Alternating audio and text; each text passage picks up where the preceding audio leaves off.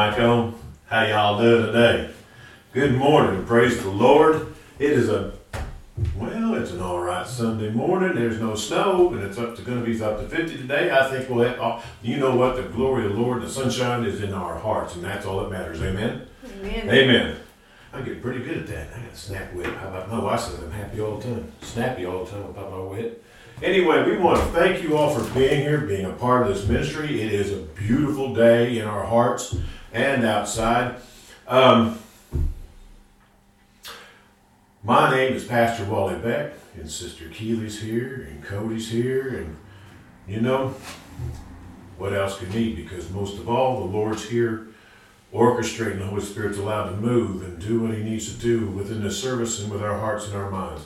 This morning, I can, I can tell you that this morning, while we, we've uh, talked family, within our family, but we've also talked um, and listen, mainly, not talk, but listen to uh, we've stumbled upon, I stumbled upon on YouTube the the uh, quartet convention that's in uh, Pigeonhole, Tennessee.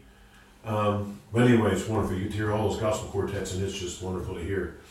Um, I want to remind everybody that our podcast, my goodness, has it taken off. It's Every Day with Jesus.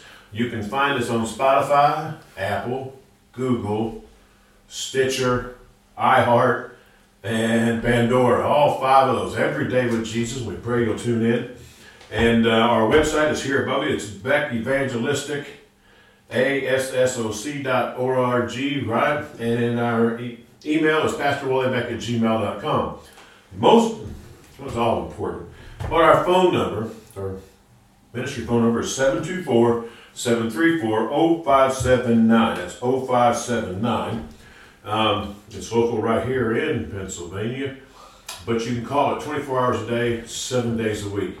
If you have a prayer request, you can email it, you can call it, you can text it, and we're there for you. We'll be there. All you have to do is do it. We'll call. Amen. Um, trying to think there's anything that I left out. Um, please tell people if you're watching, which you have to be watching us here on Facebook, and we upload it into YouTube and you'll be able to hear it on the podcast. But tell people about it if you enjoy what you're hearing, and the Lord's blessed you. Please, please, uh, please uh, let them know. People you ought to know. The people that you do know. Now um, I'm going to go and let my wife. You don't want me singing, but my wife's going to sing, and she's so pretty when she sings. Well, she's pretty anyway, but here she comes. Amen.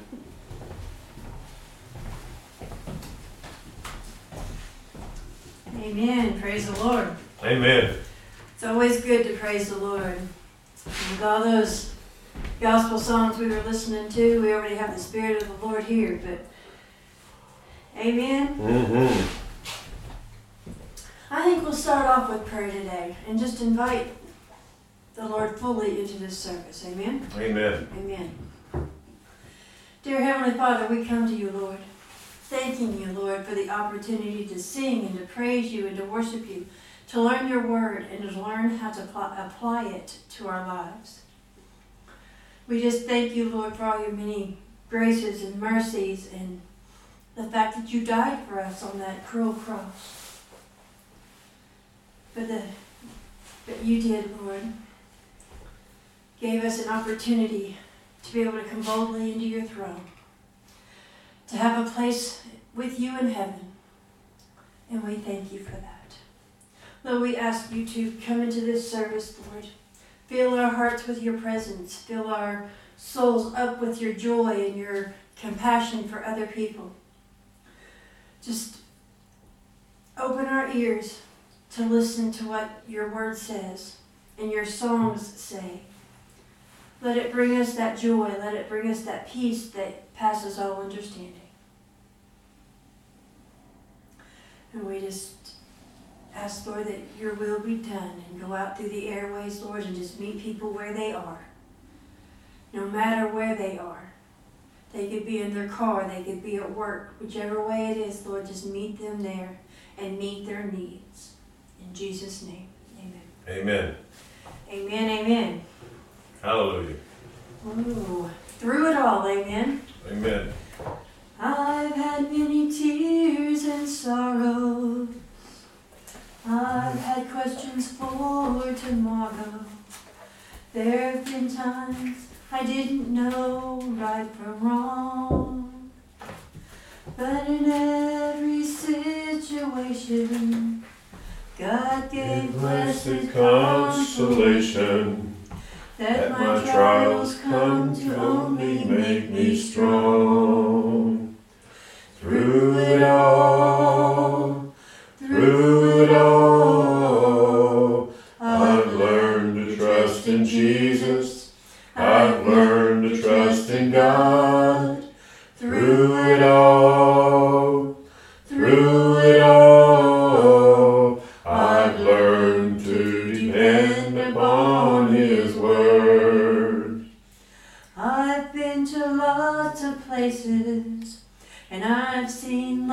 lots of faces. There's been times I felt so all alone. But in lonely hours, yes, those precious lonely hours, Jesus let me know that I was His own. And I thank God for the mountains, and I thank Him for the valleys. I thank Him for the storms He's brought me through. For if I never had a problem, I would know that He could solve them. And I would know what faith in God could do.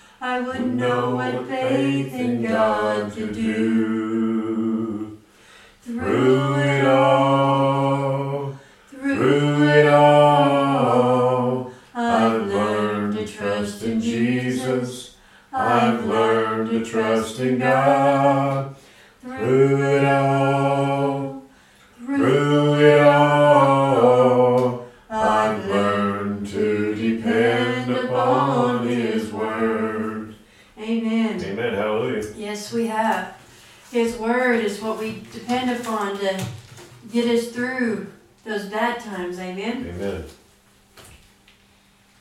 Amazing love.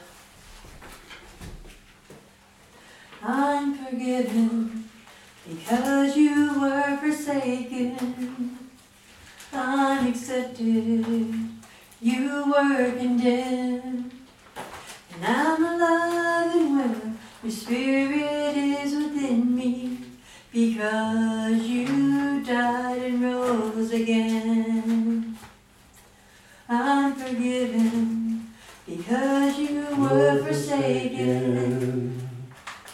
I'm accepted. You were condemned.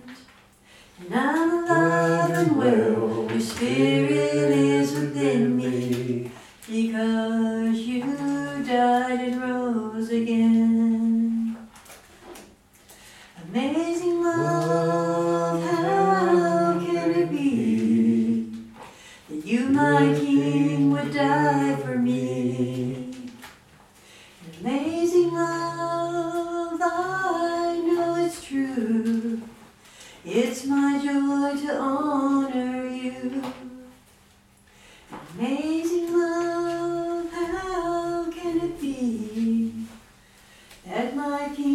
would die for me.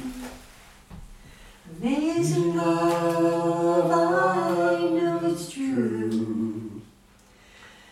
It's my, it's my joy to honor you in all I do.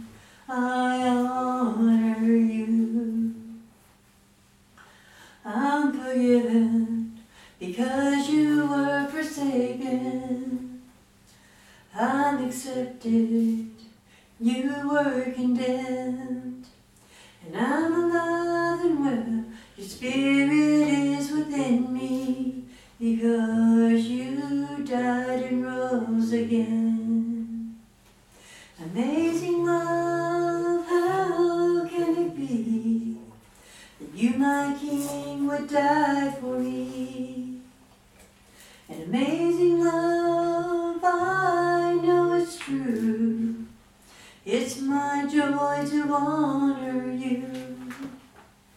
An amazing love, how can it be that you, my King, would die for me? Amazing love, I know it's true. It's my joy to honor you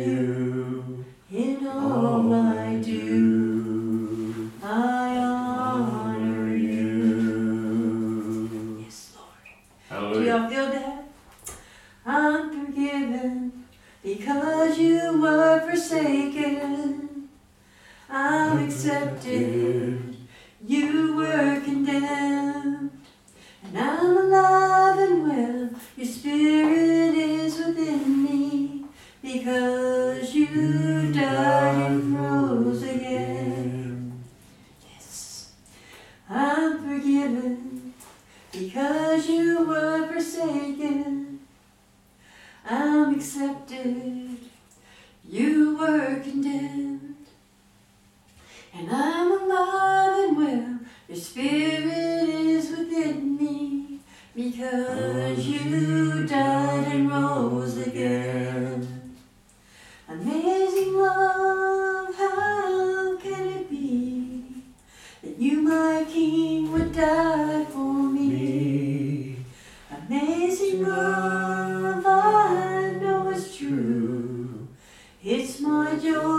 honor you. Amazing love, how can it be that you, my King, would die for me? An amazing love, I know it's true. It's my joy to honor you in all I do. I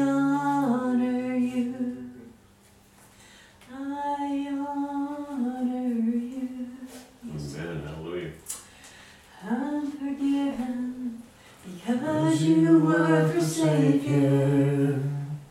I'm accepted. You were condemned. And I'm alive and well. Your spirit is within me because you died and rose again. I'm forgiven because you were forsaken. I'm accepted. You were condemned. And I'm alive and well. Your spirit is within me because you died and rose again. Hallelujah. I'm forgiven because you were forsaken. I'm accepted. You were condemned. And I'm alive and well. Your spirit is within me because you died and rose again. Amen. Amen. Thank you, Jesus. We praise you, Lord. Because you died, we are accepted, we are forgiven. And your spirit lives within us. Amen. Amen. Hallelujah. Love you, Lord. And I lift my voice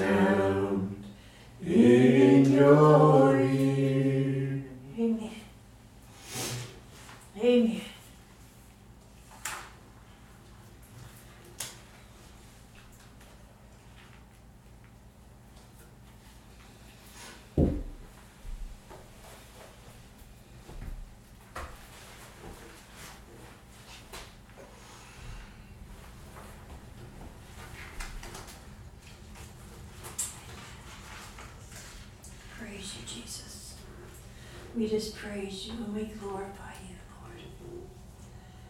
Yes,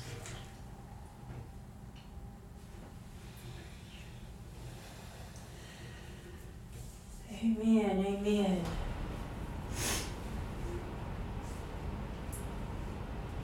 We just love you so much, Lord Jesus. Amen. We thank you for your presence.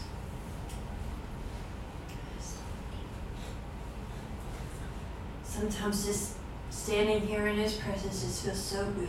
Amen. You don't know where to go next. Amen. Very good. Do you have any prayer requests? Sure. Yes, we do. We always have prayer requests. Stay here right here. We want to make sure, um, you know what? We'll just, um, come here, son. We're going to pray over your mom. She got some test results. We're going to kind of do this a little bit different. Um, Heavenly Father, I pray right now in the name of Jesus, your son, that you touch my wife, that you touch Keely, and may your spirit, your Holy Spirit, move from, from the top of her head to the sole of her feet. We've had these tests done, and next week we'll go to the doctor and see what the results and what the plan is, but you're an awesome God. Hallelujah. We know that you're able to take care of what the problems before we even go and- not even have to have done. Lord, we pray that your will be done and what the right thing be done. The doctors give wisdom to the doctor and guide her knowledge that she will be healed. In your name we ask. Amen. And as as we stand here, we're going to pray for all those out there, all the men and women that's going to be going in their pulpits here in a few minutes or an hour from now. We start a little early. That we pray for all of them. We pray, Lord, that you'll be with them. You'll, you'll uh, touch them. That they'll deliver what you've delivered from them, because we know, Lord, that you, they've been on their knees before Yes, you, Lord. seeking your face to get what you have for them to give to their congregations this morning. Yes. That they'll be able to feed the sheep Yes. as the The Lord said- to Peter, Yes. feed my sheep, feed my sheep, feed my sheep. And Father, we pray over this family, our family here, that your will be always be done in our family, that we'll hear your voice and we'll have faith and believe and move on that, which you've given us. Yes. But we also pray for those who are listening to this broadcast, those who don't know you or, or just happened across it, just happened across going through Facebook and they find us, or they happen across and find our website, that they'll be touched. And what are they watching right now? They're watching personally right now, or they catch it an hour, or whatever time, what an hour, two hours from now, or next day from now. Whether it's on a podcast or whether it's through the Facebook. In Jesus' holy name, we're on YouTube. In Jesus' name we ask, Amen. Amen. Amen. Amen. Amen. Wasn't that a wonderful song service? It sure was. Amen. Hallelujah. It sure was. Again, I want to text everybody to know this is the little phone right here. We use it. This is, um, here, son. Your mom grabbed your Bible, instead of mine. Um, this cell phone is, Sorry. um, it's our ministry cell phone. It's 724 734 0579. If you want to know, I got that number right. It says it down here, but I can't see. But so I wouldn't forget it. It's on the front of this phone. So at my age, kind of need those little helping hands. But anyway, you can call it whenever you need us. Amen. Amen. Hallelujah. Um, let me see. My Bible's down here. I put it underneath here real quick. Um, again, and I know I say it because we are, as a family, as myself, we are thankful for every single person that listens. Um, we haven't asked in quite a long time, and we're, I think I just reside in the fact that God called us to minister. My wife and I both called us to each other before that um, to be with each other married and, and uh, to serve the Lord. And uh, I don't have a number for you or a website for anymore for you to to be able to. Um, well, yes, we do. We do have. If you go with that website, there should be something on our website that you want to give. But if you don't, it's fine. We're going to be preaching anyway. We're going to be preaching anyway. So, I would like to. Uh, as you all know, this is the fifth Sunday of the year, the last Sunday of the month of January in the year 2023. How about that? Today is the right time for a right on time message. Amen? Amen. Uh, it is the right time for a right on time message. So if you would turn to Matthew, and we'll go to the, the 24th chapter, and uh, almost forgot where I put my message. Um, the 24th chapter, we'll look at the third verse. Amen. Third verse. Um, I said this is the 20, the fifth Sunday because we're just getting into the second month of the year. Before we get too far, and as I said yes last Sunday, we talked about being with the Lord in the new heaven and new earth, and winding it up to let all of you know that it's time for us, those of us who call us true children of God, it's time to get off our good intentions and get to seeing souls saved for Christ. Amen. Meaning we witness. And I understand and I know and I firmly believe that there are times when we might not see a result then, but what seed we plant then can be harvested by somebody now or later. Amen. What seed we plant today can be harvested by somebody else. We might plant the seed by somebody listening, just wandering across Facebook or wandering across YouTube or going across and see us on Spotify, on our broadcast every day with Jesus and say, hmm, There's people that wander across our website. Every day we get a hit on that website. Every day. And we do on, we've got people from different countries. And that, I'm not saying it to brag, but I'm saying the harvest is ready. All that we have to do is be participant. But one thing, there's a, some words that I don't think we hear very often. One is awakening. We talked about awakenings before. There's the first, second, third, and sometimes there's fourth and the fifth. I don't know where we're on right now, but awakening, meaning the people of God need to waken up and get busy. Revival and prayer. Three words. Awakening, revival, and prayer. Quite a combination of words, isn't it? Yet I wonder if it was put to the test how many who call themselves Christians have spent any time thinking, acting on, or participating in any of those three words. Think of that for a moment. I wonder how many Christians, those who call themselves Christians, spend time pondering it, thinking about it, acting on it, participating on any of those. I use the word or define a person who claims to be a Christian in two ways. First, we have one kind of person who calls themselves a Christian, who claims to be a Christian, is, is somebody who signed a card or shook the minister's hand or maybe they said some pre wrote ritual prayer or do works that are kind of like Christian. And then there is number two the lost soul who was led by the convicting power of the Holy Spirit, hallelujah, to know that all have sinned and fall short of the glory of God, as it wrote in the book of Romans. That if we confess our sin, He's faithful and just to forgive us our sins and cleanse us from all unrighteousness. They have believed on the Lord Jesus Christ and praise God, they know Him as a personal Savior. So as you are reading, or those of you who have read this or heard this before, the scriptures I'm going to be giving you, I pray, I pray that you are part of the second definition and are truly living for the Lord and not a fair weather or lukewarm, sitting on the fence child of God. If you're a part of the first group, I want to invite you to know Jesus Christ personally, right now, if you're part of that first group. Let's look at the definitions of three of these three words.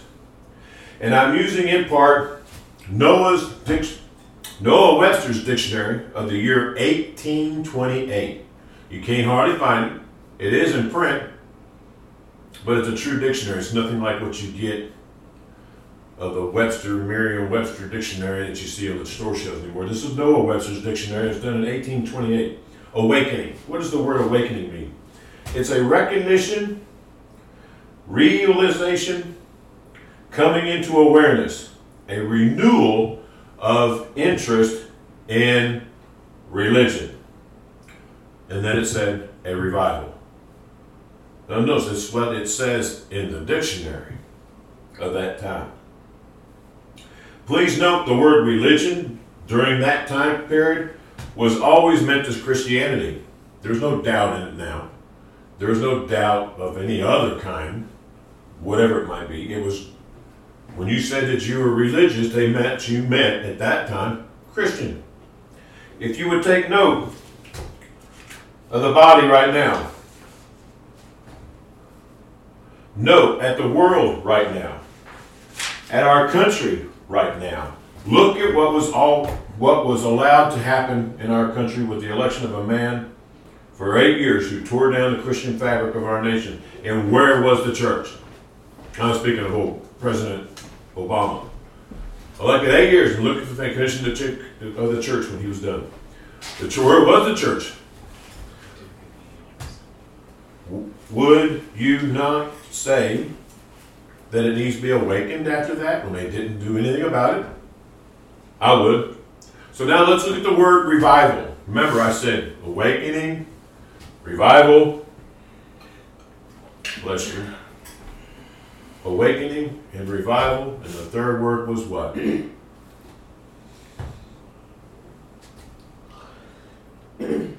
Prayer. Prayer. What was revival mean in, in Noah Webster's dictionary? It meant return, recall, or recovery to life from death as the revival of a drowned person. That's what the word revival means. You're reviving them. To return, recall to activity of a state of languor as the revival of spirits. Recall, return, or recovery from a state of neglect. Neglect. What a, what a, what a different word. Neglect. Oblivion, obscurity, or depression. And number four, renewed or more active attention to religion an awakening of men to their spiritual roots. That's about all four of those was about the word revival. And I think all of them apply to the church today. All of them do. I sat here and reread this five times when I was putting this together. I read it five times. And then, oh, so humbling all after I thought through reading the scriptures. Were our preachers, were the evangelists, who were not afraid to preach that hell is hot heaven is pure. I was told a long time ago that the reason these things that people sit on in churches, you know, those long benches, the reason why they call them pews is because people, people sit in them and get comatose and they end up stinking. That's why they call them pews. Yeah, it's supposed to be a joke, but it's really the truth. As the church goes, so goes the nation. As we can all see that. As the church has declined, so has the nation declined. And yes, I know some of you are thinking, how dare that I say that? We have preachers on TV, we have, but if you all you have to do is go to the Pew, P-E-W, research, and they'll look at it. There's just one article I just read just uh, the other day. I get these e- emails once a week, usually on Saturdays, and talked about the church and the Christian family today. So many times when I was a kid, I'd hear the word, the proof is in the what pudding. We live in a country today that we have Christians and churches that have no power. Not enough power to blow the fuzz off of a marble or a peanut depending on where you're from, I guess. This isn't new, it's been going on for quite some time. To give an example, when I was younger, you would hear the older ones in the church who were supposed to be wiser than you would stand up and they would see and they'd say, or they'd talk about those who were full of zeal. They just got saved, and I was one of those people. You just got saved, and you're all about working for Christ. And, and I heard I had, I actually did have someone say that they're so that I was so heavenly minded, I was no going to be of no earthly good. And I was actually told that when I was a kid in school, church. But you know what? Today, I have to say to those who said that, they don't know what to talk about. Because today, people are so earthly minded, now they're of no heavenly good. Now, before we go to the very last one, which was prayer, let's look at the third verse of the 24th chapter of Matthew. And he sat on the Mount of Olives. Disciples came to him privately, saying, Tell us, when will these things be? And what will be the sign of your coming and of the end of the age? And Jesus said, Take heed that no one deceives you. For many will come in my name, saying, I am the Christ, and will deceive many. You will hear of wars and rumors of wars. You will hear or see that you are not troubled, for all these things must happen, but the end is not yet. For nation will rise up against nation, and the kingdoms against kingdoms. There will be famines, epidemics, and earthquakes in various places, and all these are the beginning of sorrows. But what's it tell us? That could get pretty rough before Christ comes. Then they will hand you over to be persecuted and will kill you, You will be hated by all nations for the name's sake, for my name's sake. Then many will fall and betray one another, and hate another. And many false prophets will rise and will deceive many, because the iniquity will because iniquity will abound, and the love of many will grow cold. But he who endures to the end will be saved. And this gospel of the kingdom will be preached throughout the world as a testimony to all nations, and then the end will come. And then the end will come. Well, what is the Lord saying? He's talking about what that will go on. What is it saying to us today? Know, many say, well, we've been, this has been here since the Bible was written, and it's been being said for over 2,000 years. Well, we're just 2,000 years closer to when Christ comes. Amen. That's what it means. Let's look at the word prayer. Consisting of adoration, or an expression of our sense of God's glorious perfections, confessions of our, of our sins, supplication for mercy and forgiveness.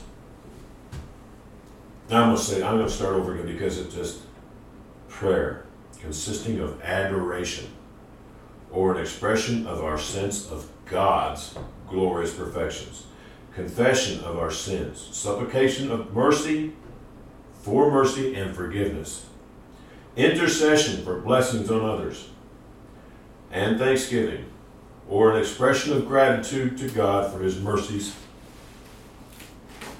and benefits. How many of you have ever thought about any of this when you've been in, in times of prayer? But then that brings up how much time do you spend in prayer? A couple minutes every day? An hour? How much time do you give the God of glory of your time and just talking to Him? Our Heavenly Father sent His Son to die in Calvary's cross to pay for our sins. Think of that just a moment, wouldn't you? Would you please? Now, He did that for us, and He wants to talk to us, and we should want to talk to Him. Amen? Amen. And yet, I wonder how many do. How many really prayed over this last election for president that we just had?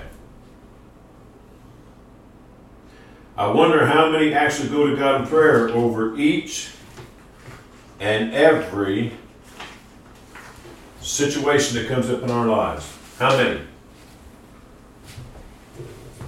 We've had a situation, not situation, we've had a thing that we've been going over in our, and I learned the most valuable lesson this week. I did personally, still, I still learn lessons even at 63 and my wife still does too. We learn them even as a person or as a marriage, or we still learn lessons because some people pray because they ask God should go into debt or buy a house or have a car, or whether they should seek that promotion, buy that, seek that promotion. and I didn't even put that in here on purpose. or even accept one that is offered. Do we pray for healing for whomever? Do we have a prayer closet that we get alone with God? That strikes a bone with me because my dad's mama did here in Pennsylvania. Underneath the stairwell, there was in the old house they, that I knew them in. There was a place where they could go in and she could go under the stairs. And the only example I thought of it, of all things, was watching a Harry Potter movie when it first got started, where they had him sleeping under the stairs. But my grandmother had a little place under the stairs in the old house they, that my father grew up in. And she had a place with her Bible, and that's where she would go to pray. Prayer closet. There actually is such a thing as a prayer closet to get along with God. How many of us pray for an hour or two, as I said before, or half an hour? Do you pray a minute or two? What about you, Pastor? Are you on your knees before a thrice holy God? Asking for direction for that sermon you're going to preach, as I prayed for when before we started.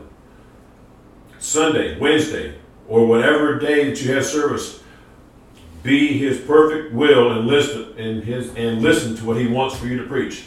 Are you one of those lifeless preachers that get your sermons from sermon.com or .net.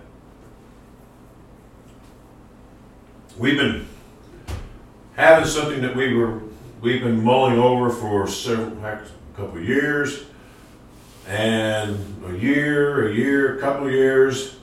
And recently my wife, for those who don't you don't know, we couldn't come to a decision. We couldn't hear we didn't hear we didn't feel like we were hearing directly from God. We probably were. We just made it more difficult because in our our nature, our own state. But my wife put a fleece before the Lord. Right. We did it as a family. We did it as each other, but because I told her about an instance with Gideon where he did. God answered that. So it was like, I don't know, maybe we didn't have enough faith or maybe we didn't use the faith. We turned around and did it and then still didn't believe it. And then something else happened and God answered it still. And then just to throw some icing on top of the cake, something else happened. And the answer's still resoundingly no.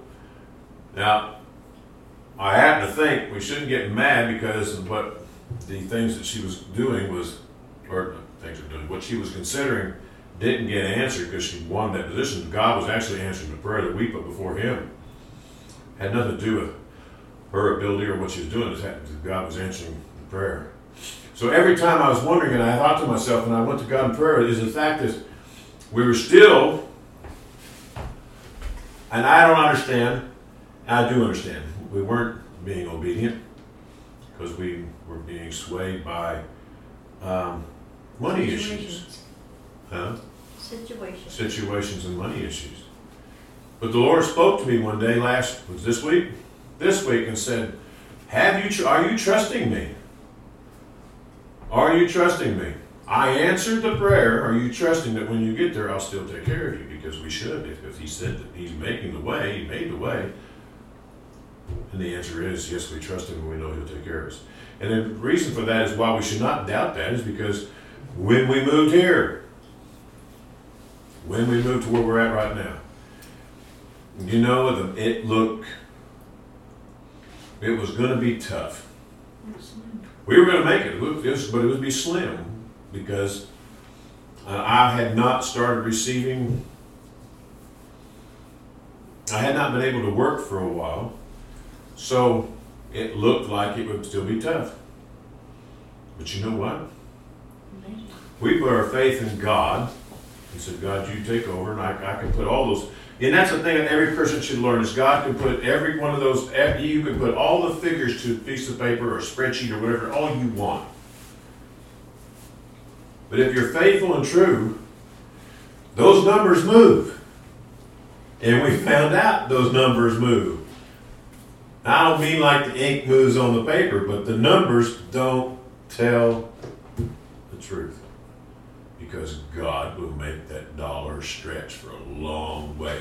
You know, and I had the big example. My big example is my father. My father raised eight children, him and my mother. Eight children. He did it on a salary. My mother didn't work. She'd take babysitting in once in a while, but not very often because she had eight of her own kids. But she did. But my father's great example to his kids. He tithed with eight children, with his only his income coming in. He tithed. And you know what? We were a happy bunch. Now, were there times that we had as much as the Joneses or whoever around? No. But he was, God was faithful and he saw us through. And my dad was able to pinch, stretch a penny or squeeze enough juice out of a penny it made Abe Lincoln scream sometimes. But God saw us through. He did.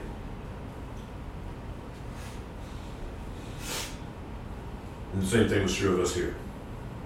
So our prayers been answered, so we pretty much know what we need to be doing. But it's faith and trust. Okay? How do we see an awakening that will lead us to revival? It's through prayer. Prayer, prayer. It starts with one person, then with two, then three, then a congregation or church, to another church, to three churches praying, then a neighborhood of churches, then a town, and then a city, then state governments. And then it spreads to the entire nation. Amen. That's what Amen. happened when we had the first Yes, awakening, the second awakening, the third awakening, and so on.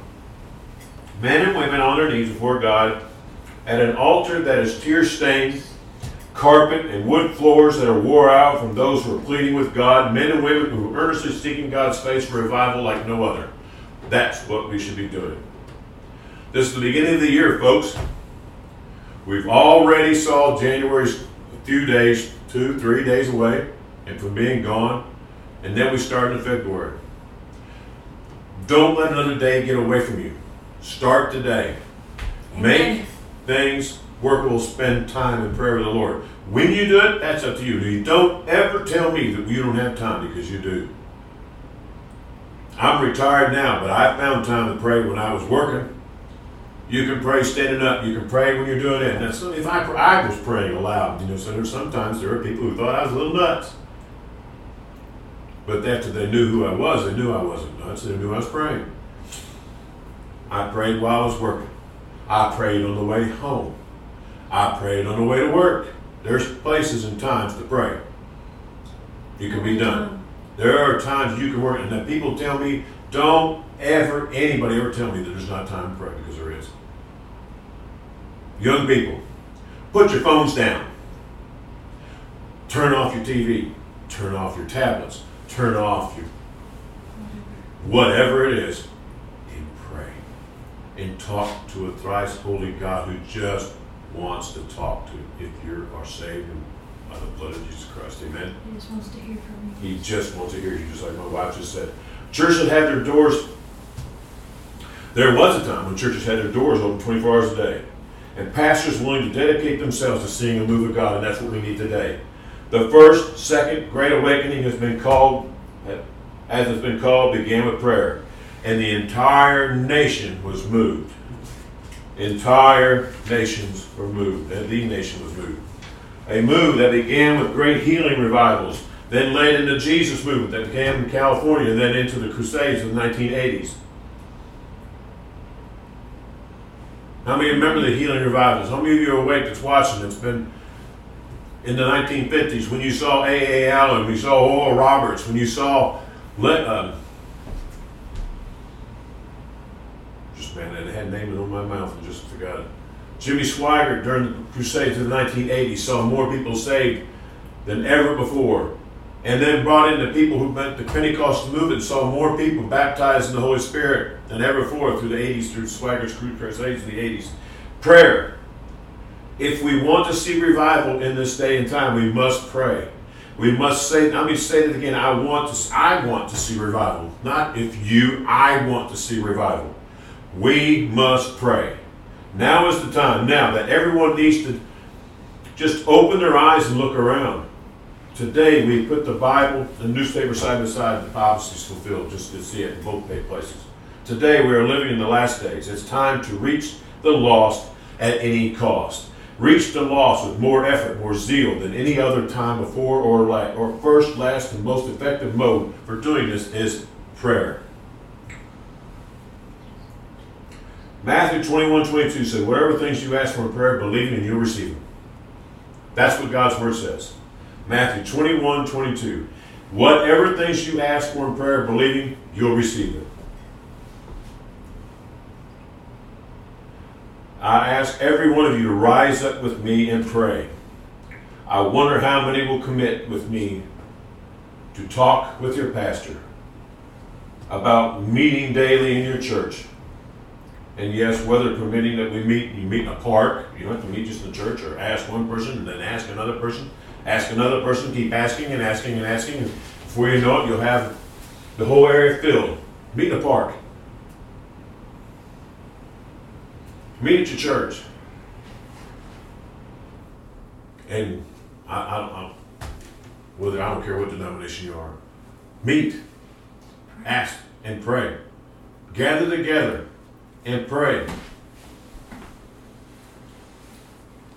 Second Corinthians 7 14, not Corinthians, 7 Chronicles 7 14 says, If my people are called by my name will humble themselves and pray and seek my face and turn from their wicked ways, I will hear from heaven and will forgive their sin and heal their land. Amen. But we are not just praying to heal the land, we are praying for souls to be saved. Souls before Christ coming. Folks, at any time, our Lord could be here. At any time, our Lord could be here. You pray with me? Heavenly Father, Father, I thank you for this message you gave. Father, I pray for each and every person listening or every person watching, whether YouTube or Facebook or whether they're listening on the podcast. I pray for every single one that's watching to know the time is short. And Father, I pray for every person who calls themselves Christian, who calls them a born again Christian, saved by the blood of Jesus Christ. They're part of a unique group because they are saved and they're forgiven. And if they're forgiven, they know that they need to spread what they've heard with others because the fields are white unto harvest. It's time, folks. You can see the writing on the wall. You can see it no matter where we go that the Lord Jesus is going to be coming soon because we're at the end of the end times. So I pray for every single one who have been in the sound of my voice that they'll be revived. I pray for Christians to be revived. I pray for them to be awakened. And I pray for revival. And I pray, I pray, I pray that all will do the same so we'll see such a move of the Holy Spirit as we've never seen before. In Jesus' name, amen. I pray all for all of you, those who are watching that you're saved, that you'll be revived, that you'll start praying, that you become closer to God than you ever have before. And if you'll join hands with me, no, you, those you can't be with me right here except my family, but you can join hands with me spiritually that we'll pray and we'll see God move in a marvelous way. So I pray that you'll go today and spend time with the Lord. And spend time with the Lord that you've never had before. I don't care what age you are, whether you're five years old or 105. There are times to spend with the Lord. We can all do it. I pray for souls. This ministry's always been about souls being won. That's what God called my wife and I for this ministry for is to see souls saved. And God uses as never before. I carry in my billfold, I try to carry as many ministry cards, which we need to buy some more. That um, so we run in places like we're at Sam's Club or in a Walmart or in a mall or wherever we're at, and where God will use us just to talk and just to pray with somebody and be able to be a witness to somebody. And I pray that you want the same thing too. So go and be with God.